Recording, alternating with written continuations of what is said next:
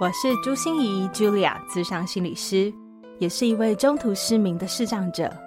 在咨商室里，我听你说；在 Podcast 里，也邀请你来听我说那些肉眼看不见，但是心里却更能看到的心理学小技巧与翻转人生的故事。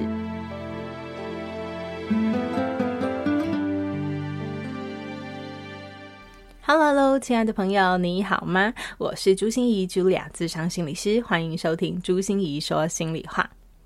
哦，在今天的一开始啊，我就想先跟大家说一下，我们的呃单集大概已经到一百五十多集了耶，不知道你听了多少故事呢？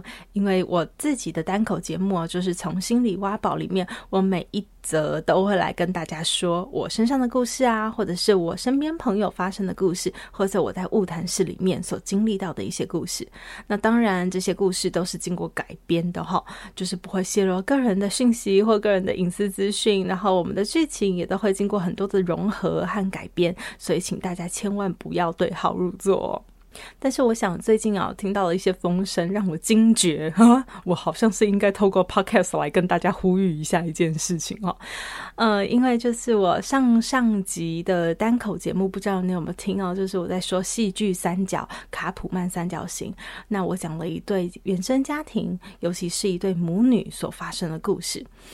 那有一个朋友啊，就跟我讲说，哦。心怡，我听到那一则故事以后，我就知道了，原来原来是我朋友自己的问题，不是我朋友的妈妈的问题，也不是我朋友的家庭的问题，都是我朋友的问题，所以我应该要建议他。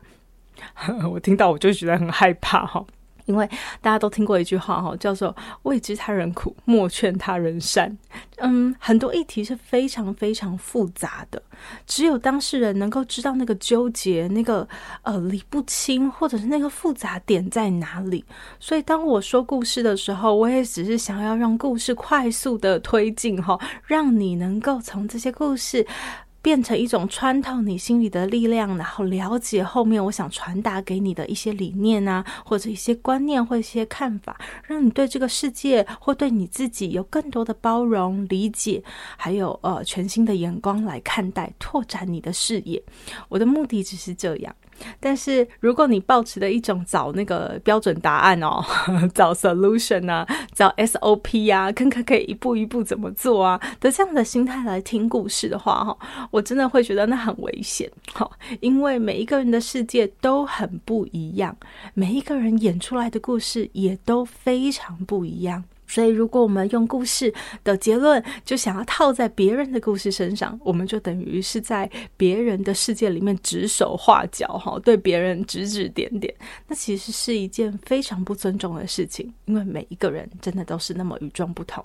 所以，再次跟大家哈呼吁一下哈，听故事的时候，我们就是保持着一种听故事，也许这些故事会引起我们的共鸣，引起我们的一些反思，引起我们的一些看见，或是。让你会更理解，有不同的世界原来是长这个样子的哦。原来别人的世界可能跟我的世界差那么大呀。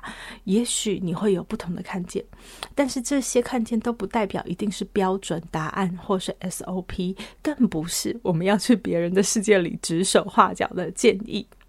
那今天要分享的这个主题啊，也是一个非常复杂、纠结、很难说的故事哈、哦。呃，这个主题叫做职场霸凌。哦，那今天为什么要谈这个职场霸凌的主题呢？因为我们的心理许愿池小丽来做了一下这样的许愿哦，她希望来听这样的一个主题，因为她说，呃，就是在职场里面啊，呃，上司用一些很不友善的这个口语去霸凌员工啊，或者是在打考绩的时候，总总会有很多不公平的待遇啊，这应该是大家共同的心声。希望我可以谈一谈这个主题哦。也跟大家说一下心理许愿池哦，就是我们现在的 Podcast，有一个订阅式的赞助哦，订阅式的赞助就是很互惠式的。呃，我们有心理的树洞，你可以投一封信到我的树洞里面，我就可以来空中帮你解惑；或者是你可以用跟小丽一样的方式，叫做心理许愿池，就是你可以许愿你想要听什么样的主题，那我可能会自己说，也有可能我会邀请来宾一起来说这个主题，但是我一定会回应你的。许愿哦。或者是我们也有年订阅的方案，就是不只是有刚才的一些呃这样子的好康讯息，也会有一些呃这个精华笔记啊、课程优惠啊，或者是影片回看啊等等等不同的。这些优惠方案，那我相信这样子的订阅式赞助，就是你支持我们的 Podcast 可以走得更长更久。但是我也回馈你，就是我的专业，然后更为你量身定做一些你需要的东西。那这样的互惠式订阅式赞助，真的是一个双赢的事情哦。我也会放在节目资讯栏中，欢迎你多多参考哦。所以，我们今天要分享的主题就叫职场霸凌哦。职场霸凌真的是一个很不容易谈的主题。那为什么它不容易谈呢？因为它真的有非常多面向、不同的角度来说这个。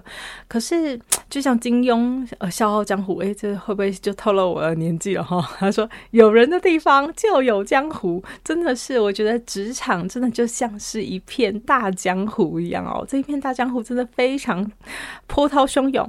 你说职场里有没有人性的光辉？有没有可以交到好朋友？一些良师益友？有没有遇到一些很资深的前辈？他是愿意带领你一步一步往前，遇到贵人的经验呢？当然有，绝对有。但是 说实在的，血淋淋一点，职场。真的就是由利益和竞争所构筑出来的舞台，而且它是有一个任务的，任务就是要让每一个人的潜能都被充分发挥，然后为公司赚取最大的资源，赚取最大的获利，所以它是有任务导向的。那在职场里面，到底要怎么生存呢？《甄嬛传》哦，里面甄嬛就有说一段话，叫做有些事情哦，你不去找他，他也会来找你哦。嗯，所以我们人应该要有良善的本心，但是要学会自保。我想这段话就是职场求生里面最重要的一段心法哈。我们要怎么样学会自保呢？我觉得在职场里面，我们真的不需要变得奸诈狡猾，不需要巧言令色，不需要逢迎拍马，但是。我们一定需要变得越冷静和聪明。你要看得懂很多事情，然后你很多地方要变得柔软一点，要有弹性一点，你才能跟每一个在江湖上面跑跳的人都可以相处得好。然后你在职场里面也才可以让霸凌这件事情离你远一些。所以今天我们来透过这一集，看看我们可不可以一起变得冷静而聪明吧。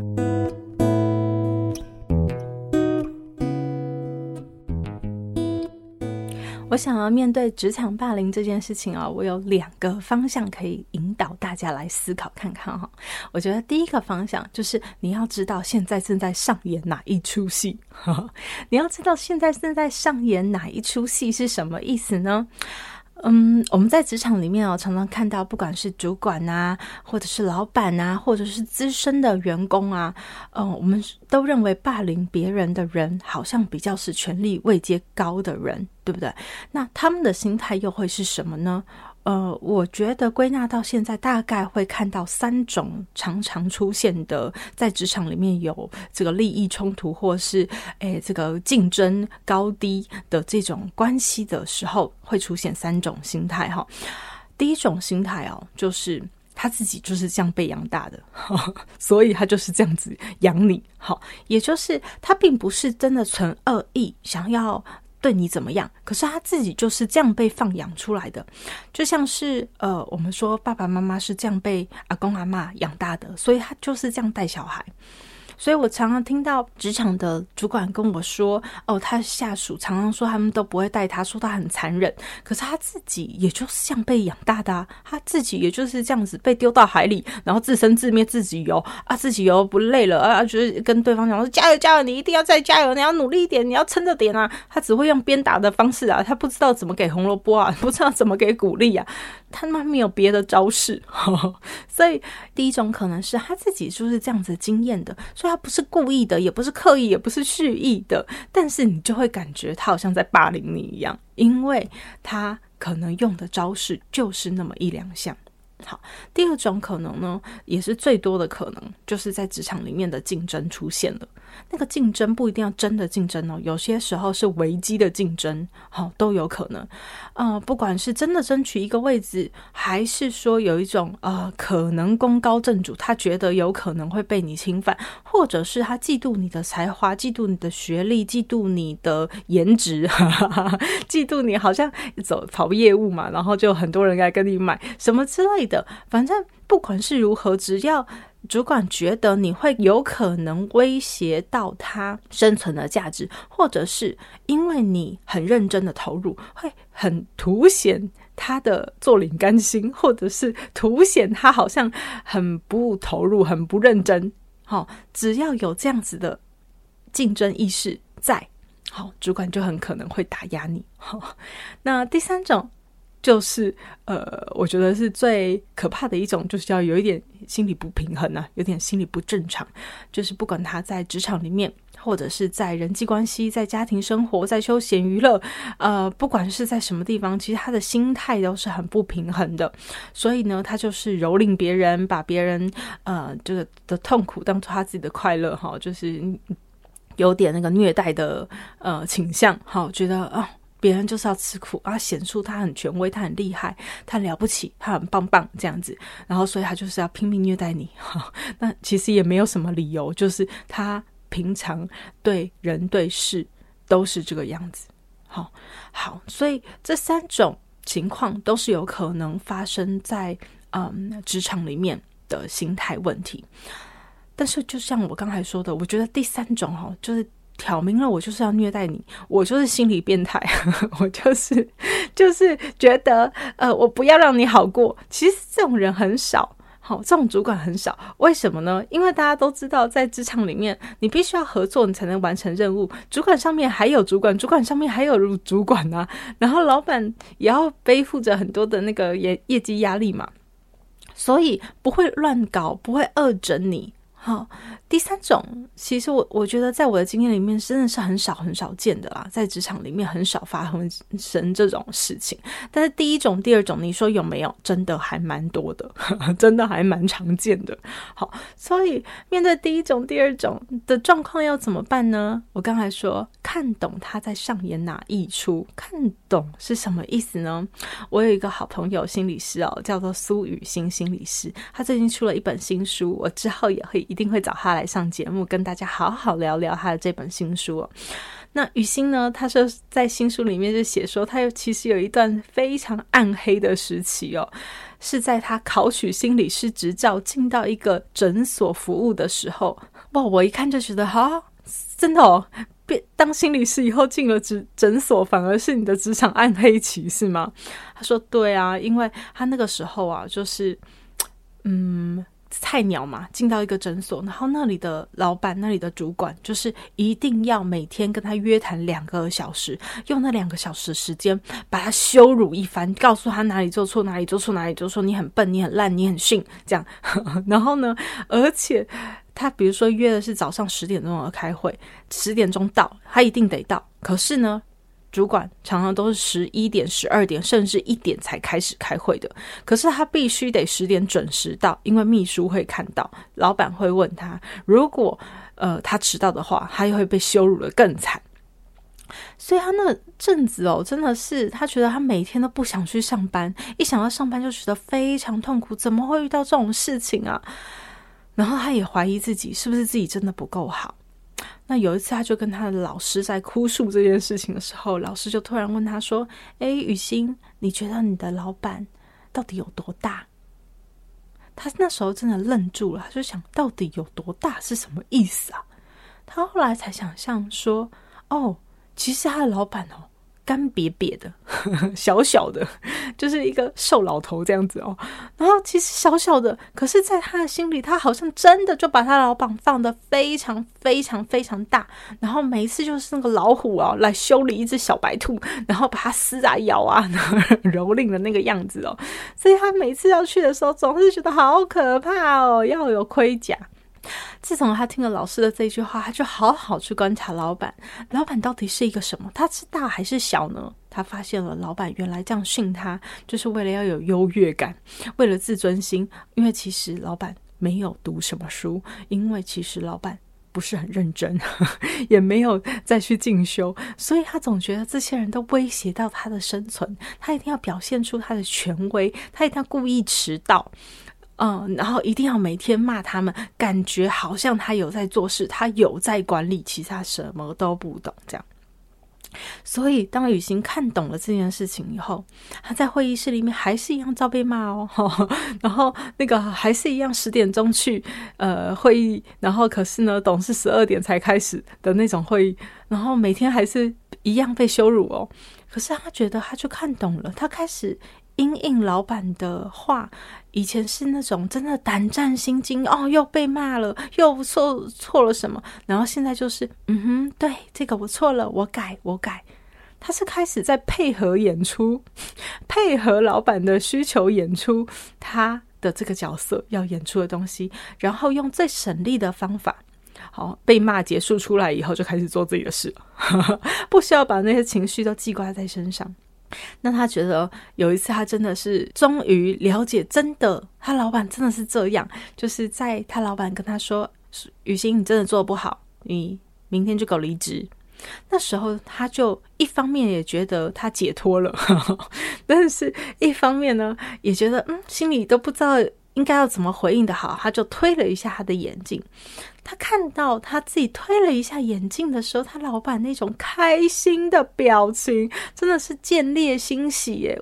那什么意思呢？因为雨欣本来是一个很硬的女生，就是老板大概觉得怎么骂她，她都不会哭；怎么骂她，她都不会哀哀叫这样子哈，很硬的女生。然后那一次推了眼镜，老板误以为她在。流眼泪，所以老板很开心。所以那时候雨欣就跟我们大家在他的新书里面就会讲说，嗯，他终于知道心理能量是怎么一回事了。当你把对方放得很大，自己放得很小的时候，好，你就没有办法有任何招数去回应对方，也看不懂他在上演哪一出，你也不会放软姿态去配合演出。好，你只会用硬跟的方式来跟过这一段而已。所以我想要告诉大家的时候，不要太快把自己就陷入一个职场霸凌的受害者这样的位置，因为当你陷入这个位置的时候，你当然就把对方升为加害者。加害者一定是权力比较大的，一定是能量比较高的，一定资源丰富的，一定是他很过分啊，所有错都是他嘛，所以我们是个受害者，是个小白兔。当你这样想的时候，你看不懂他到底在上演哪一出，你只会觉得他在害你，他在迫害，就是这样子而已。我自己在研究硕士论文的时候，呃，研究我们的雇主为什么不想要接受视障的人来求职，我发现当然雇主有他们的考量，比如说这个视障者的自我接纳度啊，这个自视障者的求助能力啊，他的独立行动能力，他的问题解决能力等等等，他都会考量。但是这个雇主考量最大的一点就是，当我拒绝他的时候，当我没办法满足他的需求的时候，当我跟他说：“哎，我没有办法帮你哦。”他会不会就 哭了？他会不会就玻璃心碎了？他会不会就去拉白布条说我歧视了？他会不会就开始开记者会说我们这家企业什么对待身心障碍员工那么的过分之类的？所以其实，嗯、我想要说的是，嗯、呃，我们看懂到底是在上演哪一出？你不要太快的对号入座，说自己一定是一个受害者。你先了解。那个老板、那个主管、那个资深员工，他到底怎么了？嗯，他到底需要什么？或者他到底看见了什么？他的世界到底是什么？我们才能知道我们自己要怎么配合演出，或者是我们要怎么样尽量的呃，不要多用力气在挣扎这个状况，或者是我们才知道要如何练习划线之类的。好，但但是你看不懂的时候，你就只会一直把自己放在受害者的位置上而已。那加害者也未必是真的加害者哦。那个加害者也许他是因为担心，好担心，因为你会告他，所以他很用力的拒绝你，或担心他很会受伤，所以他就用很强势的方式，或他用很不合理的要求的方式来去攻击你，去指责你，都有可能的。好，所以不要那么快的，我们就下一个判断，然后把自己锁在这个位置上。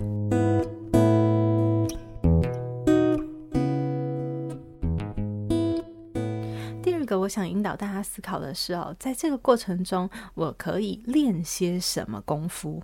练些什么功夫？哈。嗯，很多人想到说，哈，遇到职场霸凌，我们还要先反省自己哦，是不是？反思自己是吗？这样是检讨受害人的意思吗？不是，我们不是在检讨受害人哦，而是反思和反省会让我们比较有控制感，就是我们会比较知道我们到底是怎么了。发生了什么事？我刚才才教完哦，这个《黑暗学院》第二部曲的透视人际分寸的读心术，里面我就讲到很多怎么去透视人际分寸，到底人际分寸是什么？然后当我上完这堂课以后，我就发现好多人哦都会给我这样的反馈，就是说，哦，我现在知道我到底是怎么被打黑了，我是怎么样得罪我老板的，哦，我是怎么样得罪他？原来我真不经意的很白目的一直踩人家的线，我都不知道，就是。嗯，我觉得每一个职场，如果当我们去思考的是，哦，在里面我们有可能有什么地方处理的不当，或是我们可以怎么样处理更更完美，或者是我们可以了解更多，或者是因为你遇到了霸凌，你看不懂，你真的看不懂，然后你去学了一些课，帮助你真的看懂了，那也是你在这个职场过程中学会的事情，练会的事情。我觉得那是非常好的一件事。也或许很多的职场都在帮助我们练功，比如说我有一个朋友，他真的是一个非常好的朋友，因为他人就是非常的 nice，很客气，然后也很。老实，真的是一个非常可靠的人哦。可是你知道，这样的人在职场里面哦，就是他都快精神崩溃了，因为大家都发现他是这样的人以后，就把所有的工作就慢慢、慢慢、慢慢往他这边堆，往他这边移。然后他又不会拒绝，所以他每次跟我们呃朋友们一起在聚会的时候，我们大家都开始在帮他脑力激荡啊，帮他练习啊，要怎么划线，要怎么懂拒绝。让他开始，我觉得很像是在练那个非惯用手，就是我们习惯用用手写字嘛，我们都是习惯这样子的对人。可是我们可能因为因应江湖里有不同的人种、不同的生物，所以我们要去练练非惯用手，也要学会在什么时候我们划线，什么时候我们要硬起来一点，什么时候我们要坚持多一点。好，那。那些我觉得都是职场带给我们的学习，让我们的世界变得更宽广，然后也让我们知道，其实真的不能一招走天下了。哈，就是我们需要学习的，就是跟各种人、不同的人打交道的能力。那在我的晤谈室也发生过这样的一个故事啊，有一个也算是之前的一个上班族，就进到我的晤谈室里，他跟我说他遇到了非常大的职场霸凌，可是呢，他觉得他。半年以后就要跳槽到别的职场，他想要考一个证照，想要到别的职场去。他觉得如果他在这段时间不练好功，他真的非常棒哦。他因为他就跟我讲说，如果这段时间他没有学会去应付这些职场霸凌，他觉得他在下一个职场里面还是会遇到类似的事情，因为这些人应该都会一直不无处不在。哇，我觉得有这个 sense 真的非常好，所以他想要跟我。讨论的是他在这段职场里面，他到底可以怎么练功？好，到底可以学到什么东西？所以我们就开始了解他职场霸凌的状况啊，发现他的老板呢，真的是一个非常没有安全感的人啊，什么事都要一把抓。他老板其实是空降的。好，应该讲说他的主管是空降的，然后呃，在这个空降的过程中啊，就是每天他都要花两个小时的会议时间跟主管报告哦。他就说我事情都不用做了，我就是花时间跟他报告就好了，把每一件事情都要巨细名义跟他报告。我很不耐烦，我都在会议室里翻白眼了，可他还要继续问，一直问，一直问。然后呢，什么事情他都叫我一再修改，一再修改。然后就是我拿一个公文给他，然后他又改几个字，然后要我拿回去修改。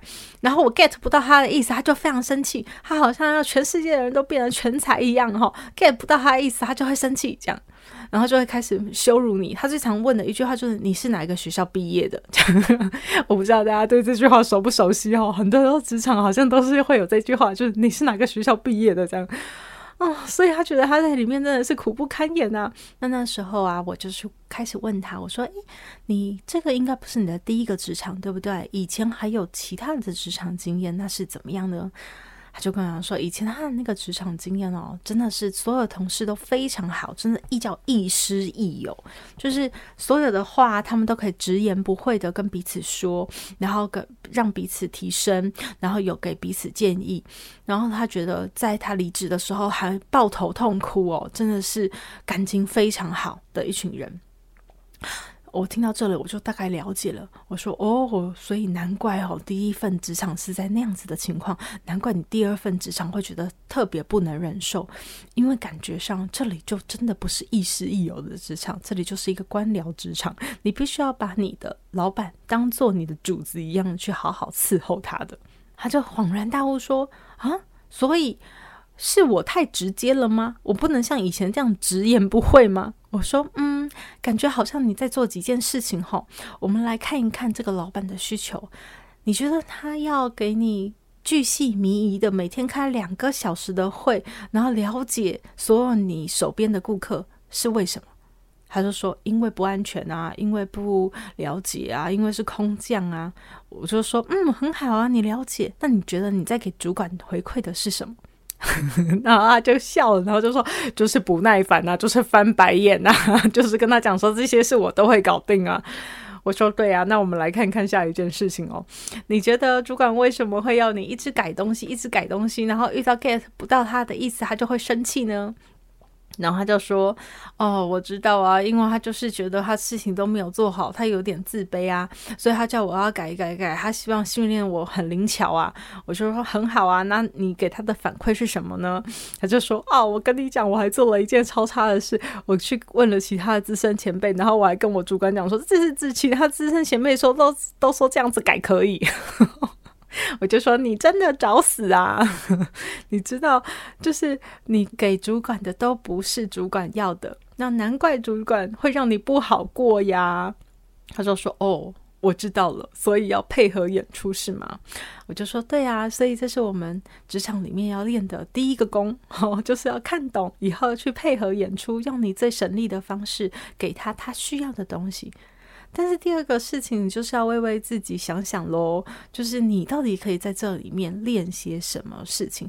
你觉得主管这样子反复的，呃，要你开会跟他报告啊，所有巨细靡遗的事情啊，或者是要你反复的修改公文，你觉得这件事情带给你什么样的帮助？有帮助你练到什么东西吗？他说：哦。其实我跟你讲哈，就是有时候我去巨细靡遗的报告的时候，还真的会发现啊，原来有一些事情自己没有想清楚，有些自己自己做错了，原来自己不是那么细心的人哈，就是。哎，原来我没有想的那么好啦。然后第二个，呃，当我去修改这些公文的时候，我也发现我自己好像越来越机灵了，因为很难懂他的意思嘛，他就是常常表达不清楚啊，然后都要我 get 到他的意思啊，然后所以我就一直不停的猜，不停的猜。我发现我现在自己还比蛮蛮会猜的，就是比以前灵巧多了吼。哦，我就说很好，就带着这样的眼光看。哦，就是当你自己放轻松，不是头戴钢盔哈。以前都觉得枪林弹雨，我一定要跟过去，对不对？每次上职场就是要上战场，所以就要头戴钢盔，然后枪林弹雨这样子穿梭。现在，现在的你开始可以慢慢放下钢盔，因为你知道他要什么，所以你给他，你要被骂也只是配合演出一下而已。他要展现他的权威，哈，那他真的不是一定是说你错，也不是指你真的错。而是他需要这个权威感。好，那另外呢，你也可以在这个过程中学到一些些你可以学到的东西，练到一些些你要练的东西，那不是非常好的事吗？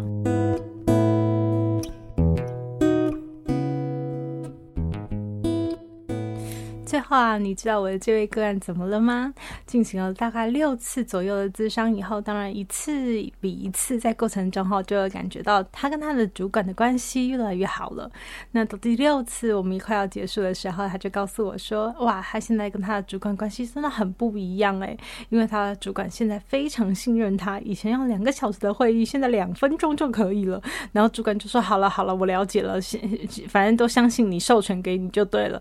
然后他改的东西啊，他写出来的报告啊，写出来的公文也是一次就 OK 的几率高很多，甚至还被拿出来当模范员工，说你看看，你看看那个谁都可以 get 到我的意思，这样子，然后去让其他的同仁们一起来参考和学习哦。所以他就告诉我说：“哎，现在啊，我只是担心我到时候要跳槽，我到时候要去考别的地方的时候啊，这个主管会太喜欢我，所以不肯放我走啦。”对，我真的很为他高兴，因为你知道，嗯，面对职场霸凌的时候，为什么我要请大家去思考这几个问题哦？看起来好像，诶，加害者是他们嘛？为什么要我们来改变呢？为什么要我们来学习呢？因为我告诉大家，这个就是让你有更多的选择权，也就是不是公司来选择你，不是一个职场要来选择你。而是你可以去选择对你来说有友善的职场，对，所以让你自己更看清楚情势，让你更看清楚现在在上演的是哪一出，然后更让你去反思和学习成长和练功，好，然后有更好的互动，不管是配合演出，或者是有时候去练一练你所不熟悉的事情。这些东西都是在加码你的选择权，让你自己拥有更好的生涯选择。所以，我想人呢都是互动出来的。你有没有发现？嗯，当嗯我们认为这是一个职场霸凌的时候哦，我们的脸色、我们的态度、我们的口气，当别人喊我们、当别人叫我们的时候，我们一定不会有好的回应。对，可是当我们呃能够去。有更冷静而聪明的判断和决定的时候，那个回应你就会跟主管、跟老板、跟资深的同仁产生出更好的互动。那我们再把焦点回到一开始哦，这位许愿的朋友就是我们的小丽哦。小丽问说：“哦，烤鸡都不公平？对，烤鸡当然不公平，因为烤鸡本来就没有公平可言，烤鸡不是。”老板跟你商量出来的结果，而是他对你的印象分数。当然有很多东西可以实质上的参考，你的业绩表现啊，你做事情出来的成绩啊，或者是你的满意度啊，等等等。可是最后出来会到底是多少？这绝对不是公平，因为这就是主观的印象分数。就像我们以前在当学生的时候，老师最后给我们。打几分，或者是给我们什么样的评语，也都是老师用他的平时成绩，虽然是加上这个期中、期末，对不对？可是还是有一个平时成绩来加码给我们打分数的。所以一样，我们在职场上也是这样的。那如果我们希望自己的付出、自己的努力能被看见，然后能够扩充自己更多的选择的权利，我觉得职场霸凌未必是不是一件，嗯。可以带我们成长得更好的事。当然，我们不可能会说 “Welcome，职场霸凌来吧”，绝对不会有人喜欢被霸凌。可是，如果你就遇到了，那我鼓励你就面对它吧，把它视为一件可以让自己提高高度的一个成长和学习的机会。不知道听完这一集的你有没有变得更聪明、更冷静、更懂得在职场里面求生和自保呢？呃，如果你有任何的经验想跟我分享，都非常欢迎你透过我的粉丝专页或者是 Apple Podcast 的留言，让我知道你的想法哦。然后也欢迎你，如果这一集你觉得对你的朋友、对你的同事或对你的家人也会有帮助的话，欢迎你帮我多多分享给他们。我在一开始也有说，我们有个互惠式的订阅式赞助方案哦，就是呃，不管是心理的树洞、心理许愿池，或者是我们年订阅，都欢迎你参考，放在节目的资讯栏里面。那最后最后啊，还想要提醒大家哦，连续三个月，只有这三个月哦，我跟钢琴诗人王俊杰，就是我们的金曲台语歌王哦，要一起联手打造打开心结的快闪计划。那欢迎你投稿到我们的打开心结 Google 表单里面，把你的心情，把你想说的话，不管你遇到的是职场霸凌，还是职场里面很幸福、很美好的经验。呃，想说任何的话都可以分享到我们的 Google 表单里面，俊杰会为你创作一首属于你自己的歌，我也会在空中为你解惑，会给予一些引导哦。我们可以有什么样的思考方向？那我们这一集就要到这里告一个段落喽。朱心怡说心里话，期待下次跟你见面，下周见，拜拜。心念转个弯，生命无限宽。如果你喜欢我的节目，邀请你可以继续追踪，并且给我五星评价和留言互动。如果你也感受到我们团队的用心，可以使用自由赞助的功能，给予我们实质的鼓励哦。咨商需求、合作邀约或想要了解更多心理学的知识与故事，节目说明栏中都有我更多完整的资讯哦。